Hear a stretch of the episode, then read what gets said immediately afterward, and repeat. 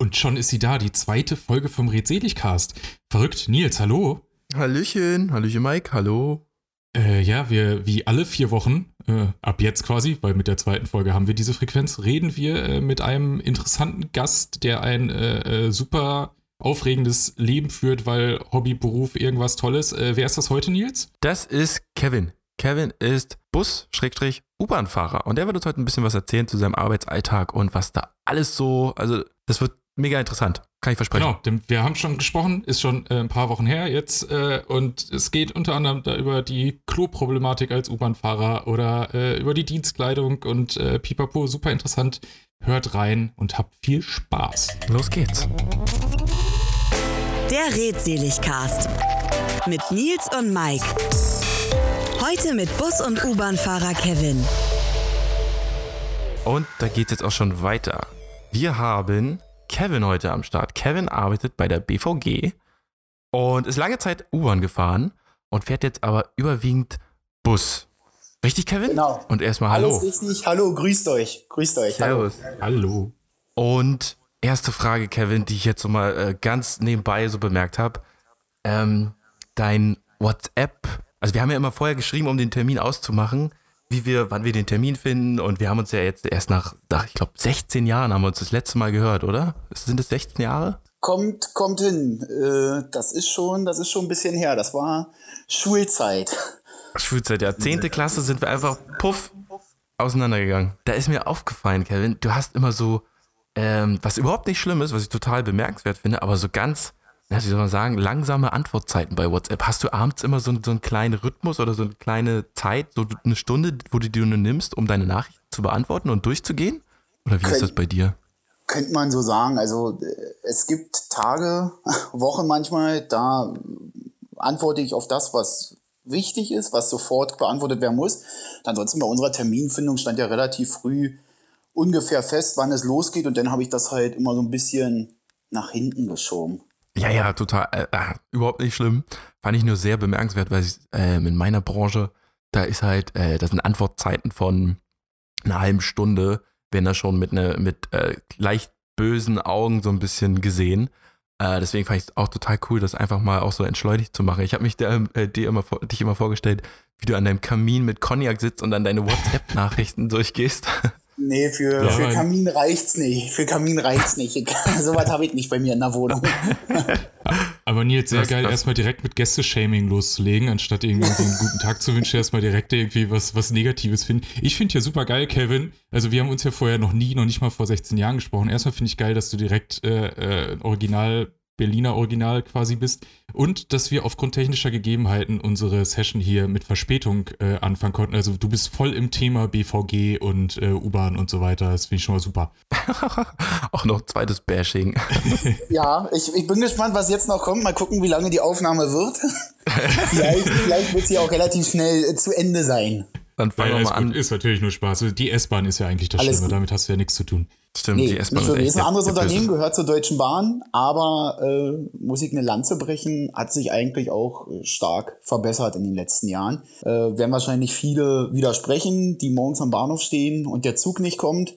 Aber ähm, das gibt's auch bei der BVG, bei der U-Bahn, auch der Bus kommt mal nicht. Äh, ist alles Technik, kann mal kaputt gehen. Ähm, und dann kann da natürlich so schnell nicht immer Ersatz beschafft werden. Wird viel getan, aber ähm, manchmal ist das auch einfach zu kurzfristig nicht mehr möglich, ähm, da irgendwas zu machen. Dann fällt auch mal ein Zug aus. Signale können mal gestört sein. Ist alles, ist alles Technik, was passieren kann. Mich nervt das genauso. Ne? Da denken ja viele immer, ähm, ja, scheiß S-Bahn, scheiß BVG, hier steht man und nichts kommt. Aber auch wir Mitarbeiter stehen natürlich genauso an den Haltestellen, an den Bahnhöfen und warten auf den Bus, auf die U-Bahn, auf die Straßenbahn und nichts kommt. Aber wir haben da natürlich einen, einen anderen Einblick zu und wissen, okay, alles klar, das kann passieren. Das ist, das, das, das ist nicht jede technische Störung kündigt sich so lange vorher an, dass man sofort und unmittelbar noch Zeit hat, äh, groß umzudisponieren und zu reagieren und ähm, da Ersatz zu, für Ersatz zu sorgen. Ja, es ist ja auch einfach ein Riesennetz, ne? Also es ist ja nicht irgendwie zwei Bahnen. Also ich habe mal geguckt, 146,3 Kilometer U-Bahn-Strecke hat die BVG mhm. angegeben bei 173 Bahnhöfen. Wie viel davon bist du denn schon abgefahren? Oh, das kann ich in Kilometern schlecht sagen, da ich die genauen Kilometerstrecken ähm, äh, nicht weiß. Die Berliner U-Bahn hat eine Besonderheit. Die ist in ein Klein- und in ein Großprofil aufgeteilt. Ähm, das Kleinprofil, dabei handelt es sich nur um Wagenbreiten. Das Kleinprofil sind die Linien 1, 2, 3 und 4 und das Großprofil sind die Linien U5 bis U9 und derzeit noch äh, U55, die ja später zu U5 zusammengefügt werden soll. Und ich habe nur die Berechtigung fürs äh, Kleinprofil. Also ich bin die Linien 1, 2, 3 und 4 gefahren, wobei U4 muss ich so ein bisschen ausklammern, ähm, genau wie eine Zeit lang auch U3. Wir, BVG hat noch eine Tochterfirma und die Tochterfirma äh, bedient diese beiden Linien ähm, hauptsächlich. Und die meiste Zeit war ich auf der U1 und äh, U2 zu finden. Ähm, wobei man immer eine Stammlinie hat und bei mir war das die U1, also die U1, da kennt man dann nach so ein paar Jahren eigentlich dann äh, jede Ecke äh, ganz genau. Und das ist eigentlich auch wichtig für den Beruf, dass man genau weiß, okay, ähm, an der und der Stelle ist das und das äh, zu erwarten. U1 war die Warschauer Straße, ne? Richtig, das, richtig. U1 ja. ist Warschauer Straße zur Ulandstraße und ähm, U2 von Pankow nach Ruhlim und U3 bin ich auch ab und an mal gefahren, ist von jetzt mittlerweile auch vom Warschauer Straße nach Krummelanke, nach Zehlendorf raus. Ähm, und äh, in den Spät- und Nachtverkehr fährt die von Neuendorfplatz nach. Die U1 ist ja dann auch so mit die kürzeste Strecke, oder? Der, äh, der Berliner äh, U-Bahn, oder? Richtig. Äh, U4 ist die kürzeste, also U55, die klammer ich mal immer so ein bisschen aus, weil das, ja, ja, ist, klar. das ist ja nur, bis die U5 zusammengefügt wird, ist ja keine vollendete Linie. Aber die ähm, U, U1 äh, ist mit 20 Minuten Fahrzeit die Richtung. Ähm, oh Gott. Ja, kurz. Also man hat häufig, ist mal auf die andere Seite gegangen und zurückgefahren. Das, das, das, das kam vor. Also das war für mich eigentlich ganz okay. Man hat das schnell beendet gehabt. Man gewöhnt sich natürlich auch daran, wenn man eine Stammlinie hat. Ähm, man gewöhnt sich an die Strecke. Auch an die Fahrzeit, da war es eher so, wenn man denn mal die U2 gefahren ist, die fährt äh, 47 bzw. 49 Minuten, ähm, je nach Richtung. In die eine Richtung hat man ein bisschen mehr Zeit als in die andere. Äh, da ist das dann schon eine Umstellung gewesen, wenn man überlegt, okay, jetzt äh, habe ich gerade mal noch nicht mal mehr die Hälfte der Strecke geschafft und auf 1 würde ich schon auf die andere Seite gehen und wieder ähm, zurückfahren. Aber so hat jeder Fahrer auch irgendwann so seine Vorlieben entwickelt. Also ich persönlich, mich hat die U1 die Kürze nicht wirklich gestört und andere Fahrer, die natürlich von der U2 denn mal die U1 gefahren sind, die haben dann natürlich gesagt, okay, da muss ich so viel Fahrten machen.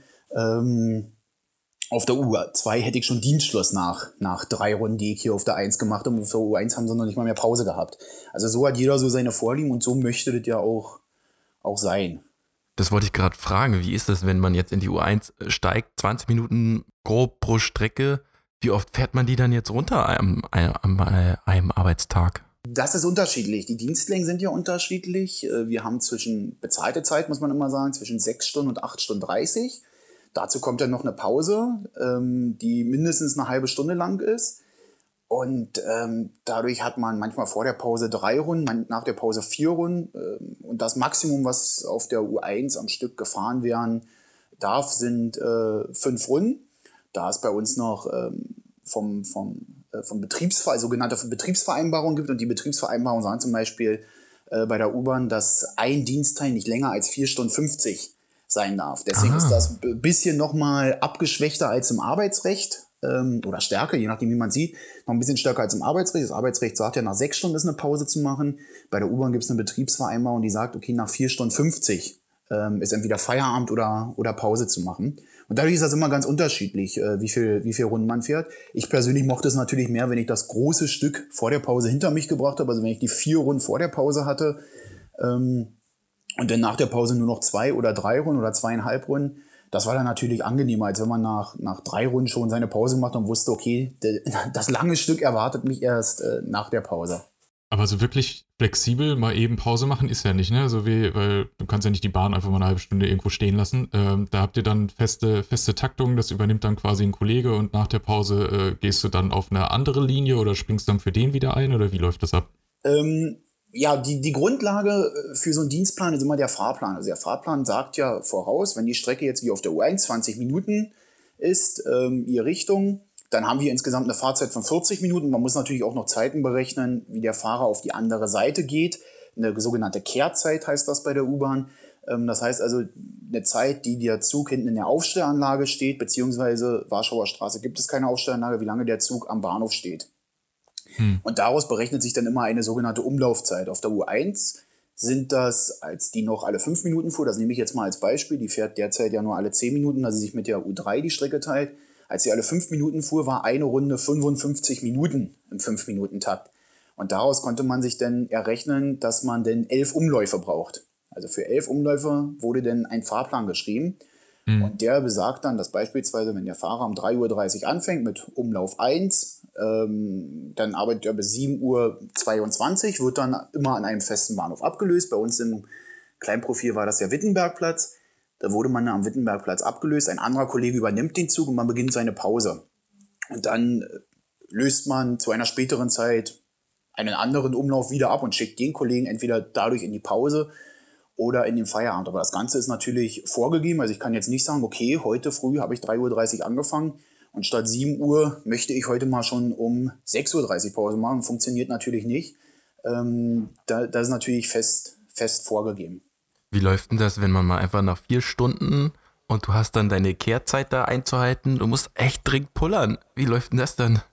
Das ist an der Tat auch äh, im privaten Kreis die am häufigsten gestellte Frage. Wie funktioniert das mit der Toilette?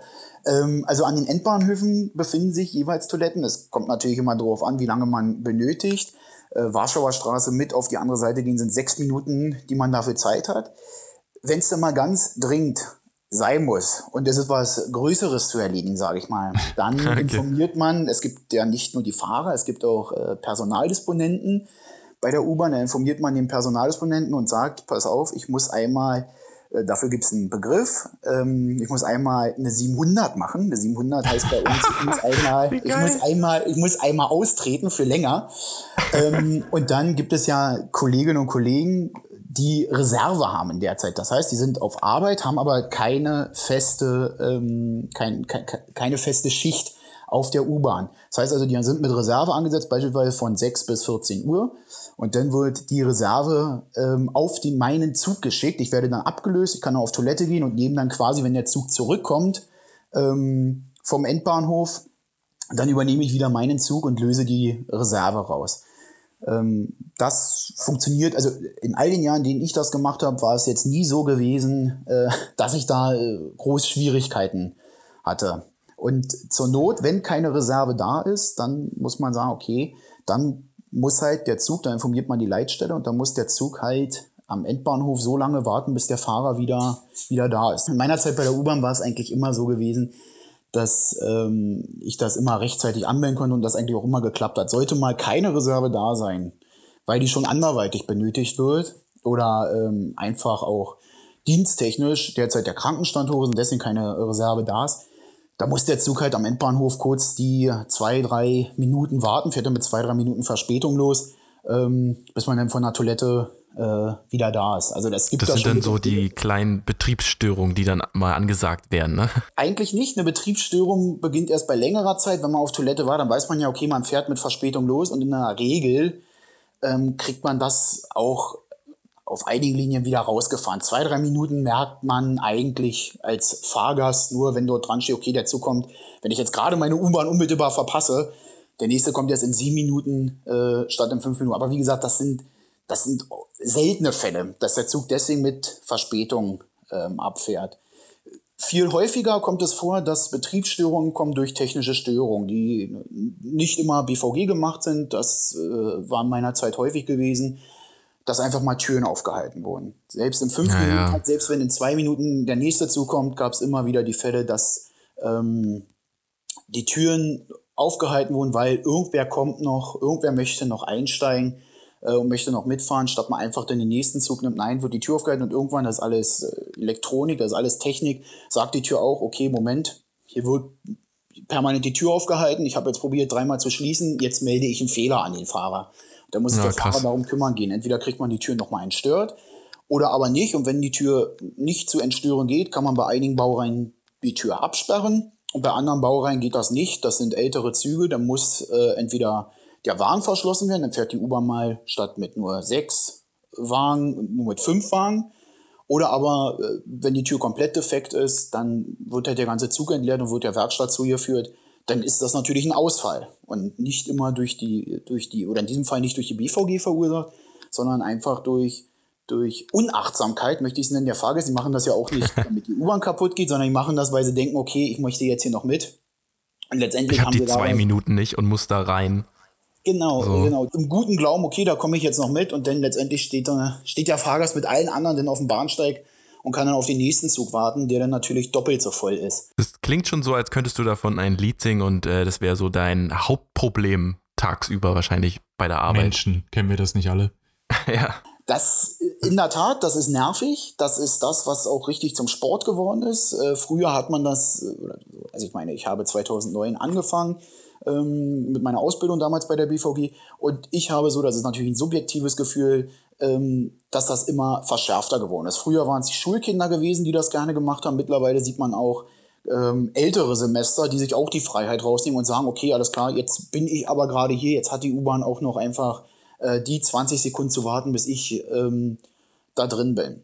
Und dann gibt es ja auch oftmals äh, ja, böse Blicke, gerade äh, wenn der Fahrgast von vorne angerannt kommt und die Tür geht zu, muss man auch sagen, Leute, wenn ich auf jeden an großen Umsteigebahnhöfen, wenn ich auf jeden warten würde, der hier noch angerannt kommt, kommt man nie weg. Also man muss da manchmal auch einfach ähm, zum, zum Leidwesen des Fahrgastes, der da angerannt kommt, werden die Türen zugemacht und das wird abgefahren. Wenn die Türen zu sind, wenn ich auf jeden warte, der da noch angerannt kommt, dann würde ich dort äh, ewig stehen und nicht wegkommen. Deswegen äh, vermutlich jeder Fahrgast, der in dem Moment angerannt kommt, denkt, dieses Arschloch, wieso hätte es nicht noch äh, die fünf Sekunden auf mich warten können? Ja. Ähm, nee, funktioniert nicht, geht nicht. Du hast gerade ähm, schon angesprochen, 2009 hast du mit der Ausbildung angefangen. Erzähl mal, wie war das und warum und wieso und wie war das mit der Ausbildung? Ich wusste, ich wusste erst nicht ganz genau, wohin ich möchte mit der beruflich. So, und dann habe ich noch zwei Jahre was anderes gelernt, eine schulische Ausbildung gemacht und die abgeschlossen, aber ich wusste, das wäre Richtung Erzieher gegangen dann ähm, im zweiten Schritt. Da wusste ich aber, okay, das möchte ich nicht machen. So, und zu der Zeit ähm, war ich dann 18 geworden und habe dann meinen Führerschein gemacht und habe eigentlich immer gesehen, Mensch, so einen großen Bus fahren, das könnte dich auch interessieren.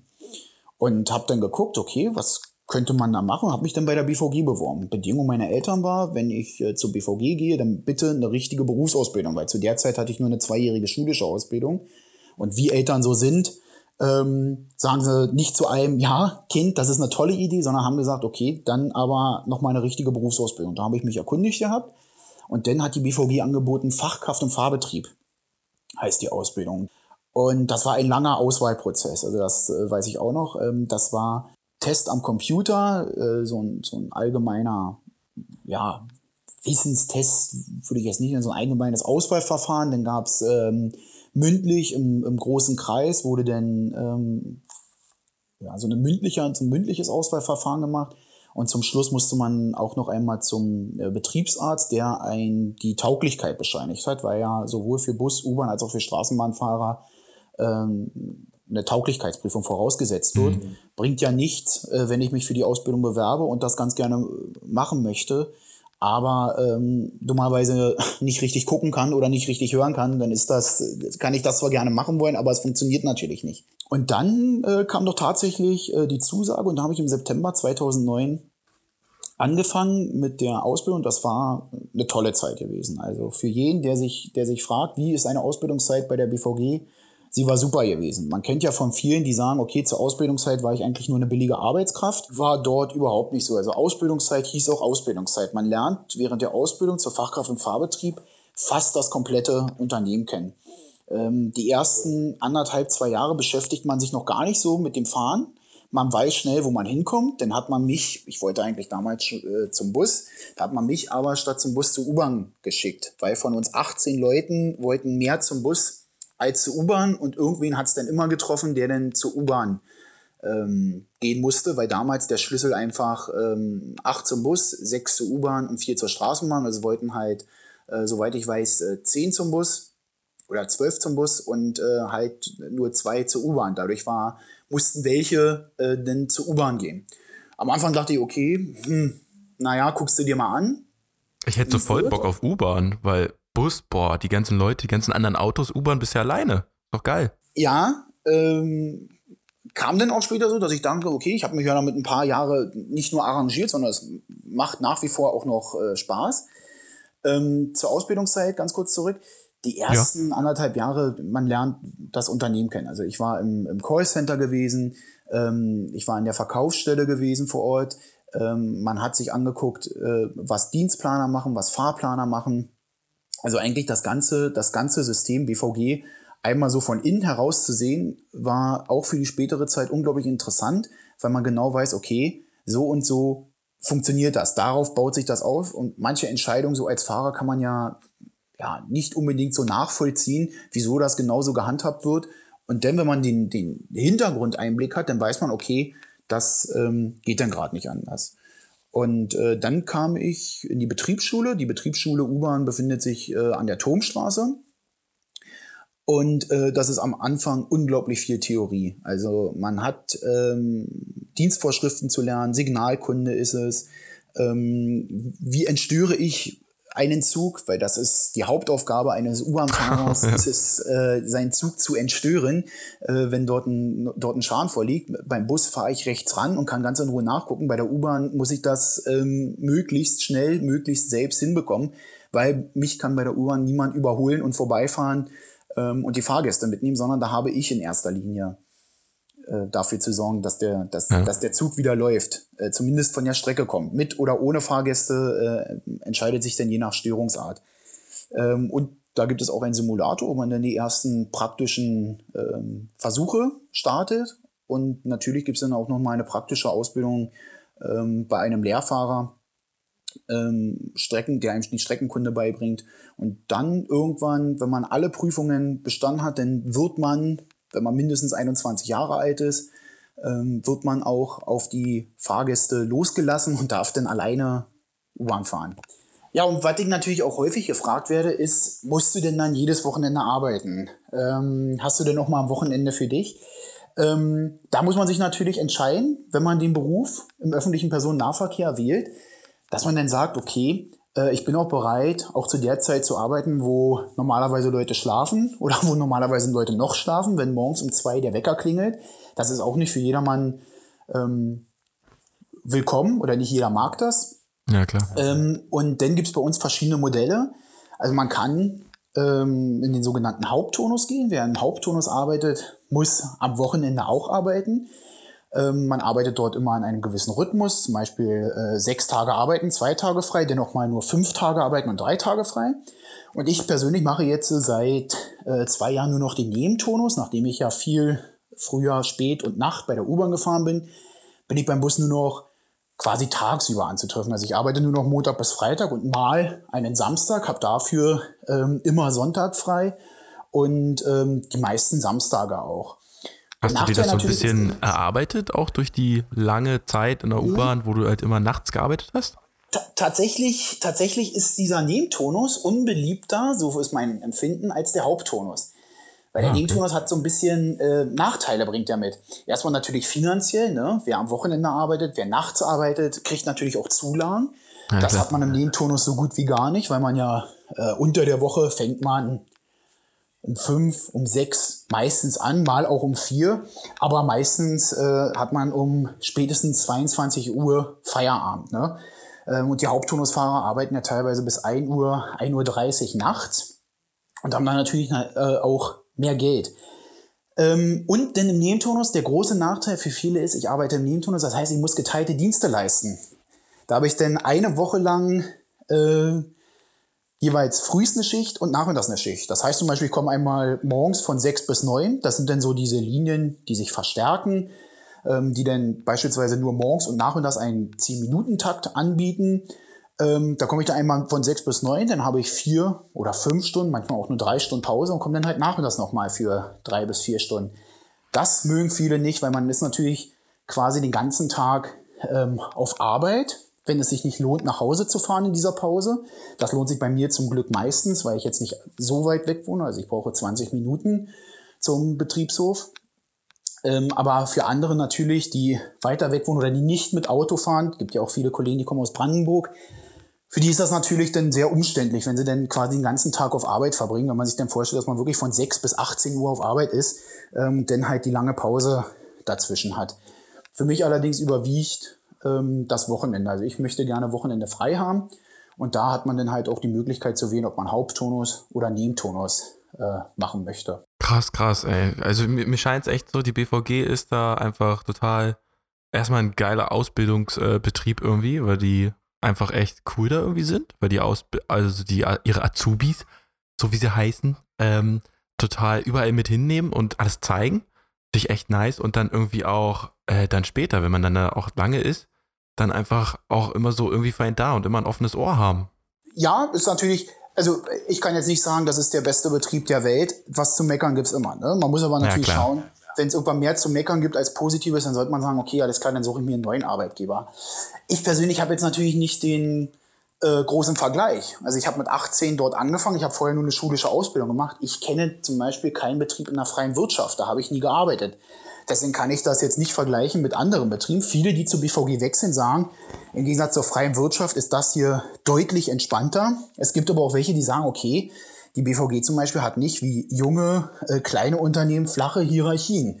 Ähm, sowas hm. gibt es bei der BVG nicht. Es ist alles, ähm, man hat einen direkten Vorgesetzten, aber man kann keine grundsätzlichen Änderungen äh, von sich aus herbeiführen. Man kann Anregungen schaffen. Allerdings ist es jetzt nicht so, dass man dort auf flacher Ebene ähm, mit den Leuten spricht. Dafür sind, ist es ein zu großes Unternehmen, dafür sind es zu viele Mitarbeiter. Aber eins muss ich wirklich sagen, also umso länger halt über diese Ausbildungszeit nachdenkt, umso mehr sie zurückliegt und umso mehr man von anderen hört, wie die ihre Ausbildungszeit damit verbracht haben, äh, kann man vor allem für junge Leute, die das vielleicht gerade hören, die noch überlegen, Mensch, was möchte ich machen, nur, also ich persönlich kann wirklich die Ausbildung nur empfehlen man ist dort wirklich Auszubildender und nicht äh, Auszunutzender, wenn nice, ich das mal nice. äh, so sagen darf. Braucht man dafür einen, äh, einen Autoführerschein, um, um die U-Bahn zu fahren? Irgendwie so mal so ein Grundführerschein? Bei unserer Ausbildung, bei der Ausbildung zur Fachkraft und Fahrbetrieb war aus, äh, der Führerschein keine Voraussetzung, aber alle, die die Ausbildung angefangen haben und noch keinen Führerschein der Klasse B hatten, haben den Führerschein der Klasse B ähm, gemacht während der Ausbildungszeit. Ich hatte damals ah. schon Führerschein der Klasse B. Aber soweit ich weiß, braucht man als U-Bahn-Fahrer keinen Klasse B-Führerschein. Mein Stand ist allerdings auch schon ein paar Jahre her. Das kann sein, dass diese Anforderung in der Zwischenzeit geändert wurde, dass man einen Klasse B-Führerschein voraussetzt. Aber die U-Bahn ähm, verkehrt ja in Berlin, im Gegensatz zu anderen Städten, komplett unabhängig vom Straßenland. Also ich teile mir nie ein Gleis ähm, mit, der, mit der Straße zusammen. Das heißt also, die Regeln der Straße finden bei der U-Bahn keine Anwendung, ist kein Bedarf ja, da, klar. muss nicht beachtet werden. Deswegen ist da auch ein Führerschein oder war zumindest damals auch nicht ähm, erforderlich. Aber so ein Personenfahr, hier so ein, wie heißt der Schein? Personenbeförderungsschein. Genau. Auch äh, der wird bei der U-Bahn, das ist ein anderes System, das ist ein in sich geschlossenes System. Ähm, dort ist das eine innerbetriebliche Ausbildung. Es gibt auch keinen direkten Personenbeförderungsschein. Es gibt aber eine sogenannte Dienstvorschriftenprüfung. Äh, die muss erfolgreich abgeschlossen werden, damit man berechtigt ist, ähm, logischerweise mit den mit Fahrgästen zu fahren. Und da wird halt sowas abverlangt wie ähm, Umgang im Störungsfall, äh, wann sind Fahrgäste, über welche Maßnahmen zu informieren. Ähm, und das wird halt dort äh, abgefragt und verlangt. Ja, relativ wenig. Hätte ich gar nicht gedacht. Was man dafür braucht, um eine U-Bahn zu fahren. Irgendwie so ein Erste-Hilfe-Kurs, so ein besonderer? Ja, natürlich. Einen Erste-Hilfe-Kurs gibt es auch. Es gibt auch ein Deeskalationstraining. Das war jetzt so, was ich grob umschrieben habe. Es gibt eine Feuerwehrübung. Ähm, in einer, an einem Bahnhof hier in Berlin ist ein sogenanntes Feuerwehrübungsgleis. Da steht ein alter U-Bahn-Zug. Und dort wird man ähm, eingewiesen darin, was ist zu tun, wenn der Zug verraucht ist. Was ist daran zu tun, wie evakuiere ich Fahrgäste richtig. Ähm, das hm. klingt, wie ich es erzähle, bisschen, bisschen lapidar, bisschen nach wenig, aber es ist eine unglaublich umfangreiche äh, Ausbildung. Ich habe das während meiner Ausbildung, während meiner dreijährigen Berufsausbildung gemacht, aber es gibt auch noch den Weg des Quereinsteigers. Und der Quereinsteiger hat ähm, die gleiche Ausbildung, die ich während meiner während meiner Ausbildung zur Fachkraft im Fahrbetrieb gemacht habe, hat der Quereinsteiger innerhalb eines halben Jahres zu absolvieren. Und das oh, ist wirklich hinsetzen und lernen. Das ist unglaublich viel Lernen, weil es ist jetzt nicht so, dass man alles noch einmal wiederholt am nächsten Tag und noch einmal wiederholt, sondern man muss sich auch zu Hause hinsetzen und sagen, okay, heute muss ich, so trocken es ist, in die Dienstvorschriften gucken, weil es reicht auch nicht bei den Prüfungen zu sagen, okay, ungefähr so ist das mit den Dienstvorschriften. Nein, das möchte man dort denn wirklich ganz genau wissen. Sollte man diese Prüfung nicht bestehen, kann man auch nicht äh, U-Bahn-Fahrer werden. Es gibt eine zweite Chance. Sollte man das dann nochmal versemmeln, dann sagt man, okay, alles klar, dann wird es nicht funktionieren, weil man muss sich vorstellen, man fährt dort in einem U-Bahn-Zug vier, 500 Leute äh, an manchen Tagen durch die Gegend und wenn man dann nur nicht verantwortungsbewusst handeln kann oder ja, bestimmte Sachen, bestimmte Grundlagen einfach nicht versteht, dann ähm, muss man auch sagen, okay, dann ist das nicht äh, tragbar. Ähm, du hattest schon gesagt, dass so eine der Hauptaufgaben für dich eigentlich äh, quasi das, äh, ich sag jetzt mal, Instandhalten des Zuges ist. Ähm, manch lapidarer Hörer mag jetzt meinen, ja, U-Bahn ist ja eh quasi immer geradeaus fahren, da drücke ich auf den Knopf, der Rest ist Autopilot. Ähm, was, was ist, inwiefern hast du Einfluss noch auf die Bahn? Also was ist deine wirkliche Steuerarbeit, sage ich jetzt mal?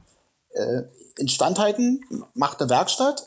Entstörung. Entstörung ist das ja, Entstörung, genau, Entstörung ist das. Dass er halt weiterläuft erstmal. Genau. Also, äh, wenn morgens eine U-Bahn eingesetzt wird, kommt der Fahrer auch nicht rein, macht sie an und fährt los.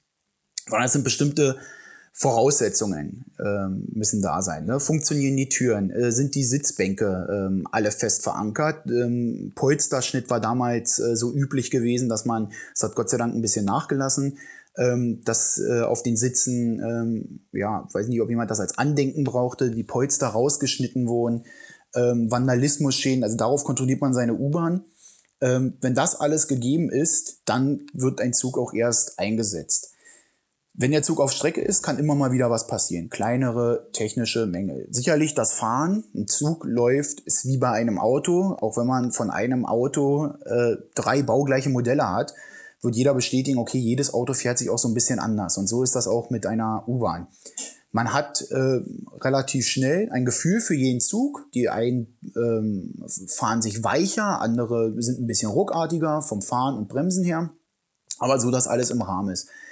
Bei kleineren technischen Problemen, wie zum Beispiel ähm, bei dem, was ich vorhin genannt hatte, mit der Türstörung, ähm, weil dort entweder jemand eine Tür auffällt oder aber, weil sich auch mal eine Tür von selbst stört, ähm, hat der Fahrer die Möglichkeit, die entweder abzusperren. Das ist eigentlich so das, das Hauptsächliche an Störungen, was auftreten kann, sind äh, Türstörungen.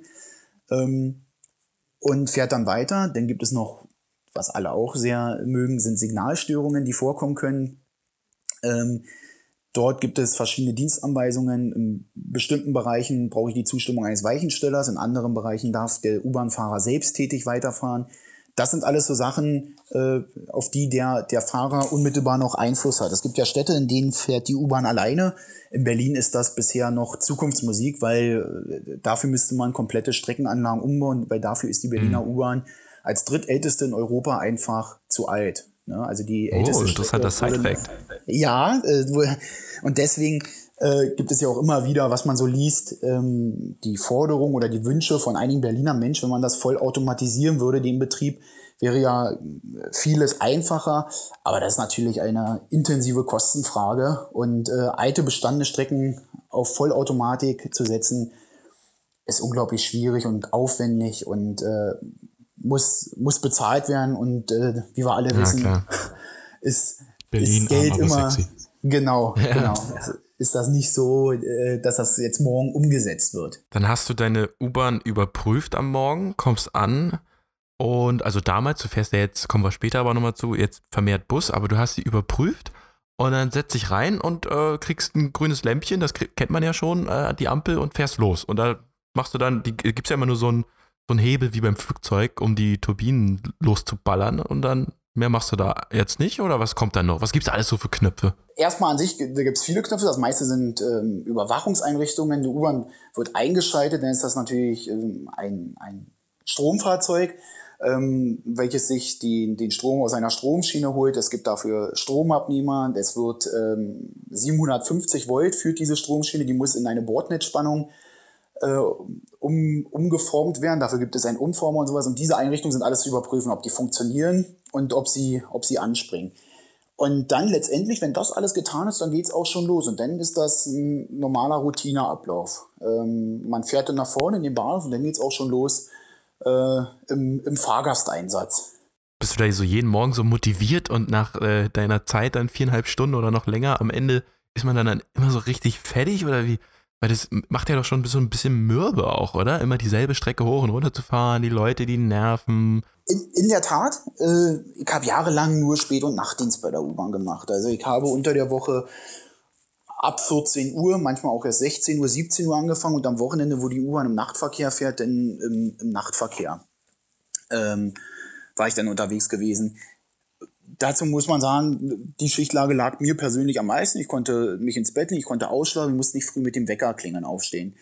Ähm, andererseits war das natürlich auch die Zeit, wo vermehrt äh, Partyvolk, gerade auf der ja. wo, hm. viel, wo viel mehr Action war, da war was los gewesen. Am Anfang ist das natürlich spannend, da passiert viel und man sieht natürlich auch viel.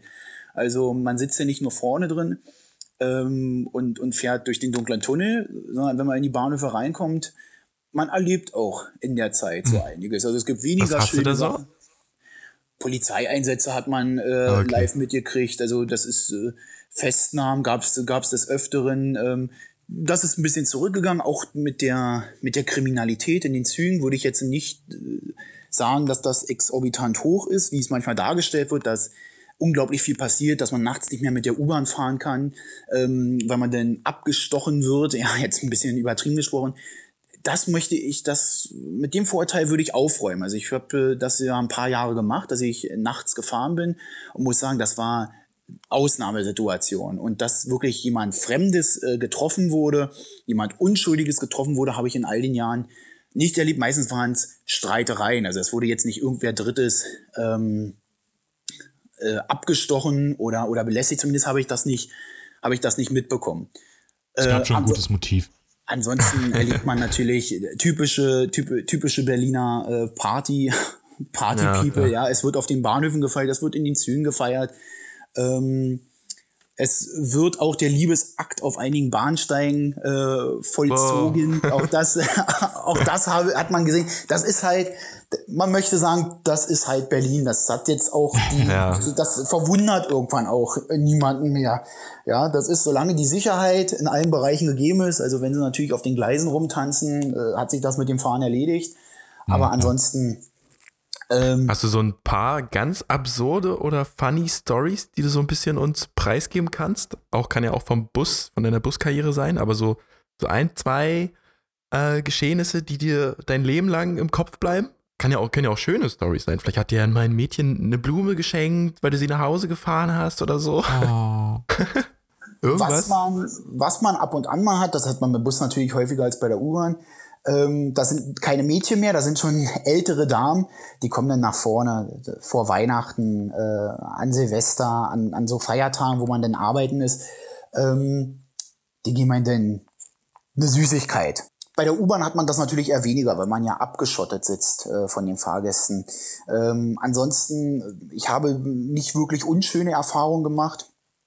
Ähm, aber es reicht eigentlich schon, wenn man mal eine Sekunde an einigen Bahnhöfen, wie gesagt, ist das ja möglich, an Bahnhöfen, die nicht, die keine großen Umsteigepunkte sind, dann sieht man jemanden angerannt kommt, dann wartet man noch auf denjenigen. Und eigentlich war es für mich immer schon ein tolles Gefühl gewesen, wenn das zur Kenntnis genommen wurde von demjenigen, wenn man das nicht, wenn der, diejenige das nicht als Selbstverständlichkeit betrachtet hat, okay, der wartet jetzt noch auf mich, obwohl er hätte schon vor, weiß nicht, ein oder zwei Minuten fahren sollen, sondern derjenige wartet noch auf mich und ähm, ich nehme das zur Kenntnis und bedanke mich entweder dann beim Aussteigen wieder oder aber äh, als ich dann in den, oder wenn derjenige in den Zug eingestiegen ist. Das fand ich immer gut, wenn das gegenseitig aufmerksam war. Ne? Mhm. Das andere ist, wenn, wenn mobilitätseingeschränkte Personen, Leute, die im Rollstuhl sitzen, für die äh, muss bei älteren Zügen ähm, an der ersten Tür eine Rampe angelegt werden. Und wenn man merkt, okay, Berlin ist vielleicht nicht ganz so egoistisch wie sein Ruf, wenn die Leute einen Platz machen. Auch wenn der Zug voll ist, auch der Rollstuhlfahrer möchte mitfahren und wenn die Leute dann von sich aus, ohne dass man was sagen muss, Platz machen, ja, das klappt eigentlich immer ganz gut, ja. Genau. Und wo man eigentlich denkt, okay, das ist vielleicht übertrieben, wenn die Leute, wenn wenn es immer dieses Vorteil gibt, Berlin ist eine egoistische Stadt, in der sich jeder selbst der Nächste ist. Äh, das sind dann immer so Momente, wo ich dann denke, ja, dann macht das auch, ähm, dann macht das auch Spaß, wenn man merkt, okay, ähm, die Leute, äh, ja, es ist, ein, es ist ein Miteinander statt ein Gegeneinander. Ne? Ich stehe jetzt hier und ich bleibe hier stehen, habe ich wirklich selten erlebt. Aber apropos Miteinander, ich meine, du hattest schon gesagt, beim Bus hat man natürlich viel mehr Kon Direktkontakt mit den Passagieren. Ähm, wenn du jetzt U-Bahn fährst und deine, sagen wir mal, vier Runden bis zur Mittagspause irgendwie drehst und da die ganze Zeit alleine vorne in deinem Kämmerchen bist, ist man da auch manchmal so ein bisschen einsam und darfst du überhaupt zum Beispiel Musik oder einen Podcast oder sowas anhören oder lenkt das zu sehr ab? Nee, sowohl beim Bus als auch bei der U-Bahn äh, strikt verboten, Handybenutzung und natürlich auch Musik hören ähm, Podcast hören, also gar nichts. Alles, was mit Ablenkung zu tun hat, ist äh, in den Dienstvorschriften verboten. Ja, es gab Tage bei der U-Bahn, die waren unglaublich lang und haben sich extrem hingezogen. Und deshalb habe ich auch so gar nicht jetzt auch noch U-Bahn fahre. Wenn ich das mal mache, dann macht mir das Spaß. Aber irgendwann habe ich gedacht, Mensch, nee, ähm, jetzt muss ein Wechsel her. Das war bei mir 2018 gewesen. Ähm, 2012 habe ich ausgelernt. Erst dann kann man Erst dann fährt man ja wirklich jeden Tag U-Bahn. In der Ausbildungszeit macht man ja noch ab und an mal was anderes. Da gehört das U-Bahn-Fahren auch dazu. Allerdings wird man ja auch noch neben Berufsschule auch noch in anderen Bereichen eingesetzt. Wie ich vorhin gesagt hatte, äh, lernt man ja das Unternehmen kennen. Da war man auch mal in der Werkstatt gewesen und so. Da hatte man also mehr Abwechslung gehabt. Also habe ich von 2012 bis 2018, das waren dann sechs Jahre, ähm, quasi jeden Tag eine monotone Tätigkeit gehabt. Und es gibt Leute, die arrangieren sich damit ganz gut. Das konnte ich auch. Aber irgendwie musste dann mal ein Wechsel her. Da musste dann mal was mhm. anderes her. Und dann habe ich überlegt, Mensch, ähm, damals wolltest du ja eigentlich zum Bus. Ja, probierst du das jetzt nochmal. Und da habe ich mich intern, muss man sich ganz normal auch bewerben, äh, eine interne Bewerbung fertig gemacht, wurde zu dem Zeitpunkt Busfahrer gesucht, das, dann das hat dann geklappt. Dann kam ich intern in die Fahrschule ähm, in der einem auch da ist beim Bus einiges an Theorie äh, zu lernen. Nicht ganz so aufwendig wie bei der U-Bahn. Das ist deutlich abgespeckter. Dafür ist natürlich beim Bus die Praxis eine deutlich andere. Mhm. Ne? Also ähm, bei der U-Bahn kommt einem selten ein anderes Fahrzeug entgegengefahren. äh, oder dass andere Verkehrsteilnehmer kreuzen oder dass man äh, rechts vor links gibt's da auch nicht. Und wenn ich grün habe, dann fährt bei der U-Bahn auch nur ein Zug. Beim Bus muss man äh, ja doch noch ab und zu mal aufpassen, weil jemand denkt, okay, alles klar, da kommt zwar ein Bus, aber ähm, ist mir jetzt egal, ich schaffe es doch noch vor dem Bus. Das ist, eine, ist von, von der Praxis her ein ganz anderer Anspruch gewesen als bei der U-Bahn. Und ähm, dafür muss man dann den Personenbeförderungsschein machen, dann muss man eine sogenannte Grundqualifikation machen ähm, und diese wird dann auch von der äh, IHK äh, geprüft. Und wenn man die bestanden mhm. hat, wenn man diese Grundqualifikation bestanden hat, dann muss man noch den Führerschein, äh, die Praxis und Theorie natürlich, muss man beides bestehen und dann darf man auch ähm, Bus fahren. Auch das hat gedauert knapp vier Monate. Ähm, wobei ich persönlich den, den praktischen Teil natürlich anstrengender fand als den ähm, theoretischen. Und äh, seit 2018 fahre ich da gerne Bus. Ich bin im Norden unterwegs der Stadt, äh, ab und zu auch mal in der City, aber ansonsten mehr im Bereich Reinickendorf. Und, hey, äh, bei mir. Ja, das macht, das macht, äh, also mir macht das richtig äh, Spaß. Wel welche Linie darf man dich denn treffen? Gut, die äh, Hörer wissen ja nicht, wie du aussiehst, aber ich äh, weiß es. Und wo, welche Linie fährst du denn? Ja, beim Bus ist es anders als bei der U-Bahn. Bei der U-Bahn hat man ja ähm, Stammlinie, beim Bus hat man einen Stammbetriebshof. Ähm, hm. ah. Das heißt, also wir haben in Berlin äh, sechs verschiedene Betriebshöfe derzeit. Es wird noch ein neuer demnächst gebaut werden, weil es findet ja eine große Umstellung auf Elektrobusse äh, statt. Dadurch wird mehr Platz benötigt. Ähm, derzeit gibt es in Spandau einen Hof, äh, in Wilmersdorf gibt es einen Hof, ähm, in Lichtenberg und Hohenschönhausen sowie in Britz. Und ich fahre auf äh, dem Hof im Norden, auf der Müllerstraße äh, heißt der, oder in der Müllerstraße ist der. Und dort wären alle Linien, die in Tegel fahren, Reinickendorf fahren, Wittenau, äh, gehört zu Reinickendorf, äh, der bedient all diese Linien, die dadurch fahren. Und in der City die Linie 100, äh, TXL, ähm, die werden, die werden von dem Hof gefahren. Also da kann man, da kann man mich überall treffen. Also das Unterschied, okay. das ändert sich, das ändert sich von Tag zu Tag. Es ist selten, dass man mal eine Woche ähm, eine dieselbe Linie die ganze Zeit hat. Das äh, kommt eigentlich nicht vor. Sind alle BVG-Fahrer durch ihre Uniform, ähm, dürfen die kostenlos U-Bahn fahren und Bus fahren? Weil du musst ja dann auch erstmal natürlich am Morgen oder am Abend oder wann auch immer, wann dein Arbeitstag beginnt, erstmal zu deinem Bus kommen. Oder zu deiner ähm, U-Bahn. Ja, mit der Uniform, ähm, Dienstkleidung wird die bei uns genannt. Die Dienstkleidung muss man nicht tragen, man kann sie tragen. Ne? Das ist uns Mitarbeitern freigestellt. Äh, wer sich dafür entscheidet, ähm, Dienstkleidung zu tragen, kriegt noch einen kleinen Obolus dafür, ähm, kriegt also Ach. ein bisschen mehr Geld. Das ist jetzt nicht groß. Äh, Echt jetzt? Keine Bereicherung, ja. Ähm, das, äh, ja, durchaus. Man kann sich auch entscheiden, privat zu fahren. Da muss man so eine blaue Weste überziehen, dass man als BVG-Personal erkennbar ist. Aber man hat die Möglichkeit, sich seine privaten äh, Sachen anzuziehen. Ähm, einige Kollegen bevorzugen das, weil einfach Privatkleidung eventuell doch bequemer ist als die vom, vom Unternehmen gestellte. Aber das habe ich noch nie gesehen, so dass jemand Privatkleidung im Bus sitzt. Ja, das ist in allen Bereichen möglich. Also das kann man auch bei der U-Bahn und bei der Straßenbahn.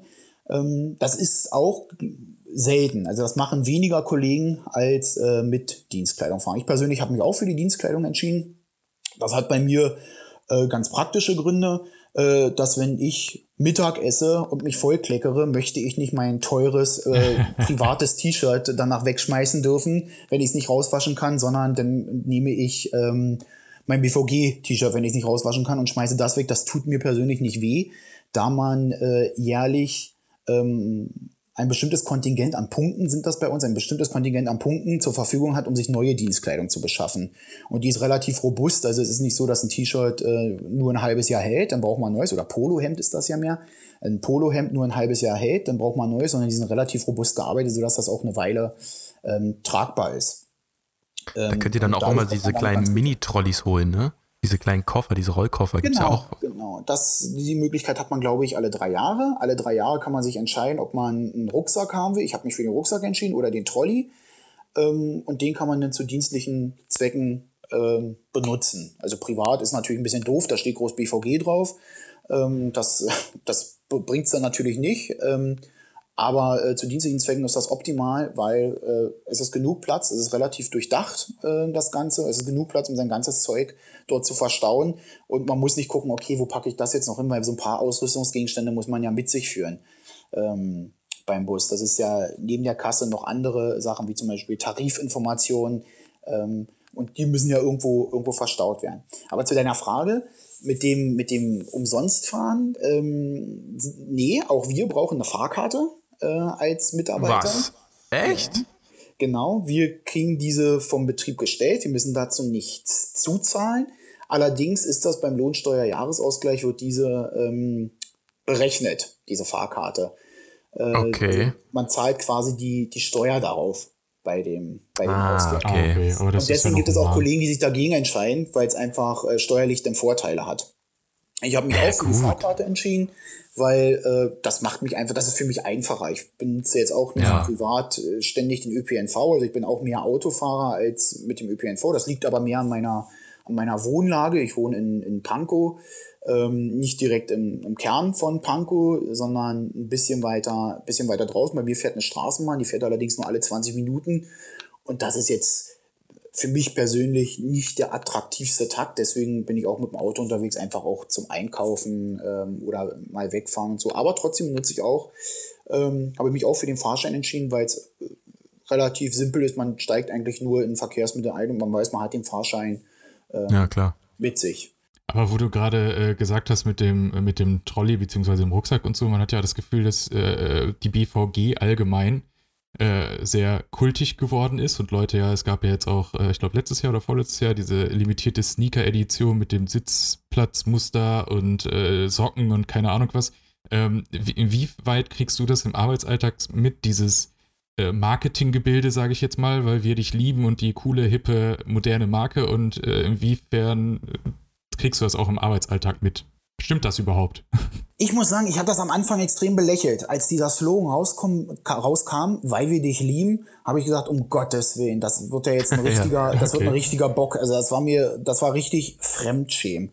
Aber muss ich sagen, das hm. haben sie natürlich clever gemacht. Also für mich persönlich, das macht die BVG von so ein bisschen altbacken, wie du schon sagtest, von so ein bisschen altbacken, angestaubtes Image, alte Leute, ähm, macht's jung und, und modern. Und ähm, das ist richtig gut geworden. Merkt man auch. Sie, Sie, und sie haben ähm, neuere Ideen. Also unsere Dienstkleidung wird jetzt erneut umgestellt und wird auch modernisiert. Bisher haben wir ähm, ja relativ neutrale Dienstkleidung. Es ist bisher weiß, das meiste ist weiß gehalten. Und jetzt auch diese, diese, dieses Camouflage-Sitzmuster wird jetzt auch in unserer Dienstkleidung ähm, okay. äh, ja, findet da auch statt.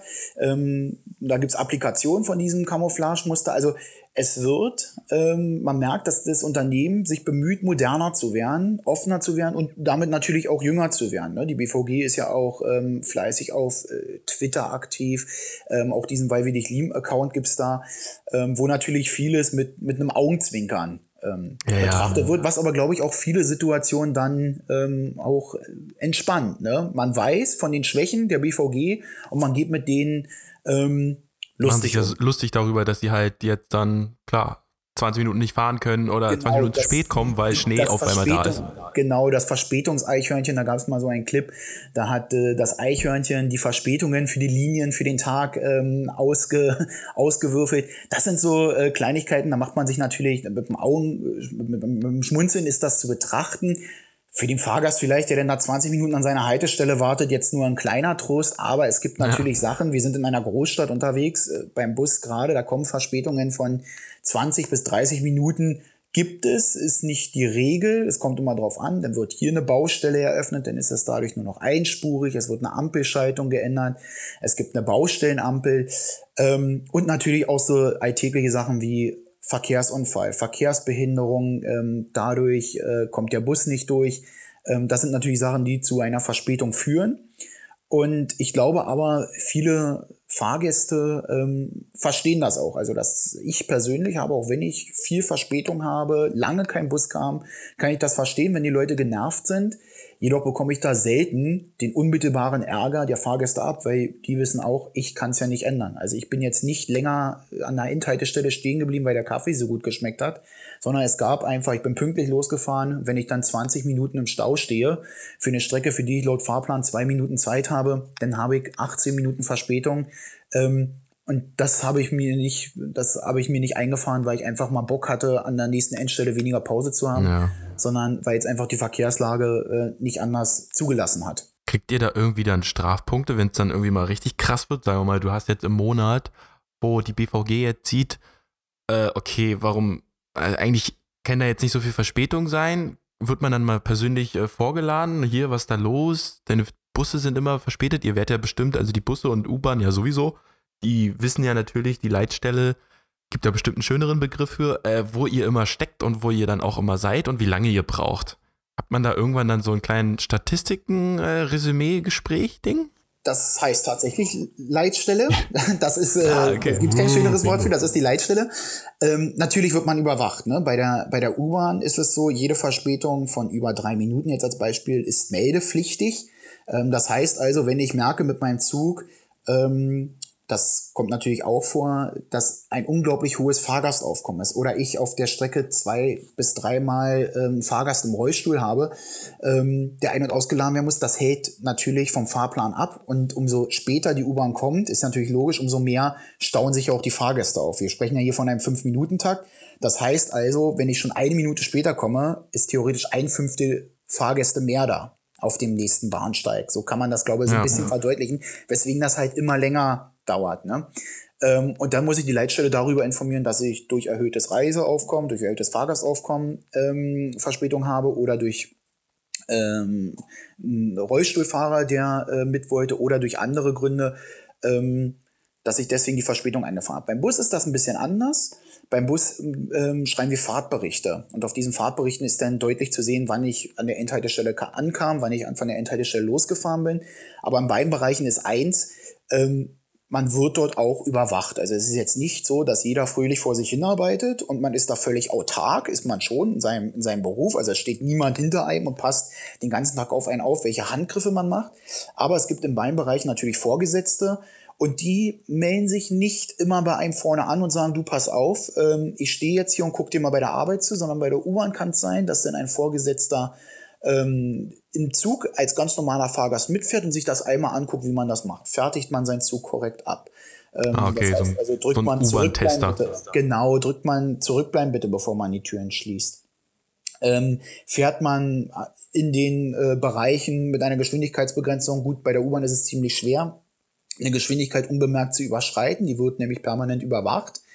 Ähm, aber auch darauf achtet er natürlich, wie ist das Fahrverhalten. Das Kollege das gleiche gibt es beim Bus. Ne? Da steigt dann ein Vorgesetzter äh, in Zivil ein und beobachtet einen quasi während der Fahrt und gibt sich dann am Ende der Fahrt natürlich zu erkennen, so, das war jetzt eine Fahrerkontrolle und wertet mit einem auch bestimmte Punkte aus. Also man ist ja nicht perfekt. Ne? Es gibt auch ja. Sachen, wo man dann, wo dann einem gesagt wird, so, beim nächsten Mal doch bitte noch darauf achten oder darauf achten.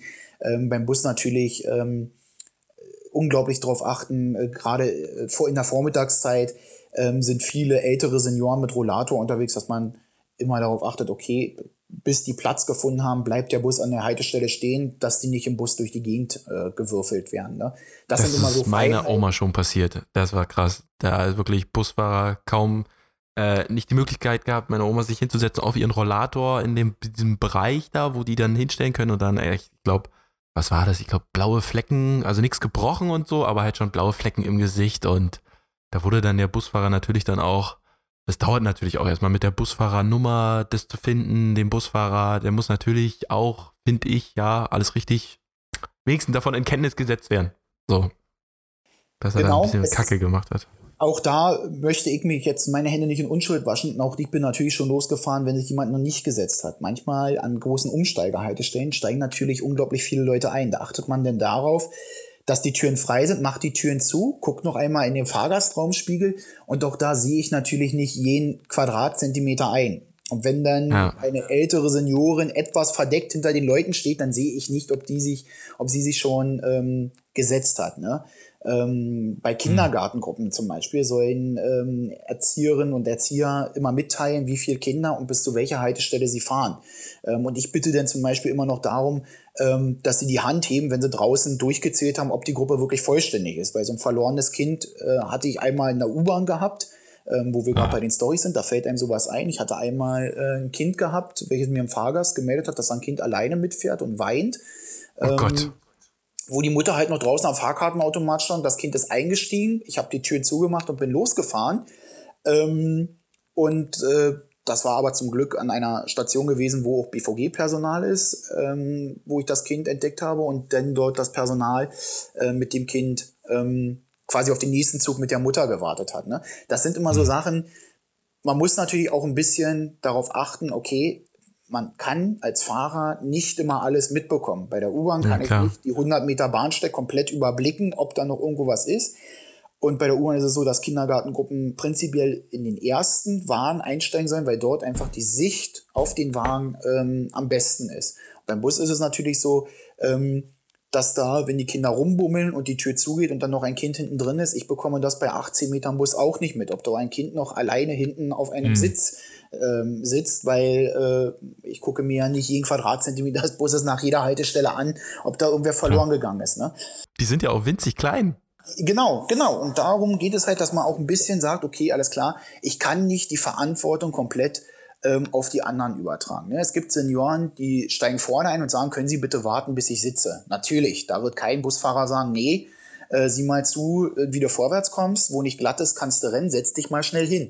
Nee, da werden alle sagen, na klar, warte ich. Ne? Aber wenn jemand an der dritten Tür im Bus einsteigt, die jetzt nicht unmittelbar für mich im, im, im sofortigen oder im nahen Sichtbereich ist, dann kriege ich dort auch nicht alles mit. Das ist ja utopisch. Das kann ja menschlich nicht äh, geleistet werden. Mhm, klar. Und aktuell gibt es ja, äh, da sollten wir vielleicht abschließend nochmal drüber sprechen, äh, noch ganz andere Sorgen, die wir haben, beziehungsweise noch ganz andere äh, Aspekte, weshalb wir alle auf uns und andere achten sollten. Stichwort Coronavirus. Ähm, wir haben jetzt zur Zeit der Aufnahme, wir haben den 19. März, also äh, wenn wir jetzt am 14. April online gegangen sind, wer weiß, wie die Welt gerade aussieht, aber was für einen Einfluss hat das gerade auf dich? Bist du in einer isolierten Zelle vorne? Der vordere Eingang kann ja, glaube ich, gerade äh, aktuell gar nicht genutzt werden von den Passagieren, korrekt? Genau.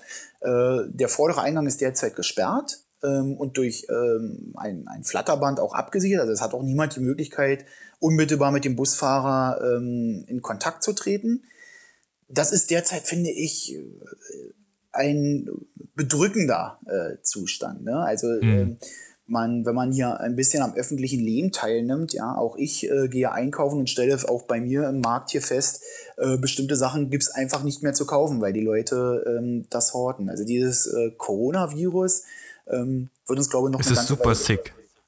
Ja, es, es ist, ist, einfach total so, absurd. Ich finde es auch so unglaublich ähm, ja eigentlich so unglaublich, ja, das, also ja. ich kann das gar nicht so ganz nachvollziehen, noch gar nicht so ganz, weil es ist ja nicht Sichtbares, ja, wenn wir uns alle hier auf, mhm. einen, auf einen Wirbelsturm, auf einen Hurricane vorbereiten würden, okay, dann würden wir merken, okay, jetzt wird langsam ein bisschen windiger draußen, da sollte ich die Balkonmöbel vielleicht äh, reinnehmen. Aber so dieses Virus, das sieht man nicht, aber es ist trotzdem nah. Ähm, und genau, bei uns ist jetzt der vordere Bereich dadurch abgesperrt. Die Busse fahren seit gestern nur noch nach dem Samstagsfahrplan, das heißt also nach einem ähm, ausgedünnten Takt. Ähm, jetzt werden natürlich einige Leute sagen, wieso fahren die nach einem äh, Samstagsfahrplan? Dann sind ja, wenn weniger Busse unterwegs sind, quetschen sich ja mehr Leute in einem Bus. Also auch ich habe festgestellt, dass es äh, dass weniger Fahrgäste unterwegs sind. Es sind natürlich noch einige äh, unterwegs, es gibt ja noch viele, die zur Arbeit fahren müssen, ähm, die kein Homeoffice machen können. Also wer äh, bei Kaufland, ich weiß nicht, ob ich das sagen darf, wer im Supermarkt an der Kasse arbeitet oder am Discounter an der Kasse arbeitet, ähm, wer im Krankenhaus arbeitet, Polizei, Feuerwehr, die müssen auch zur Arbeit kommen, auch wenn sie kein Auto besitzen und die nehmen natürlich auch den öffentlichen Verkehrsmittel.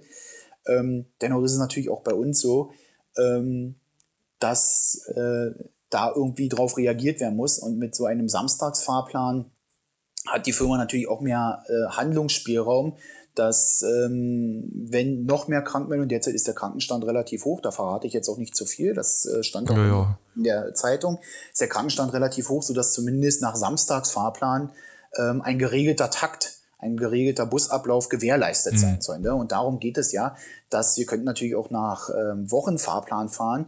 Ähm, allerdings würden dann natürlich aufgrund des hohen Krankenstandes derzeit äh, Fahrten ausfallen. Und so kann man wenigstens sagen, okay, wir fahren nach einem regelmäßigen ähm, Samstagstakt.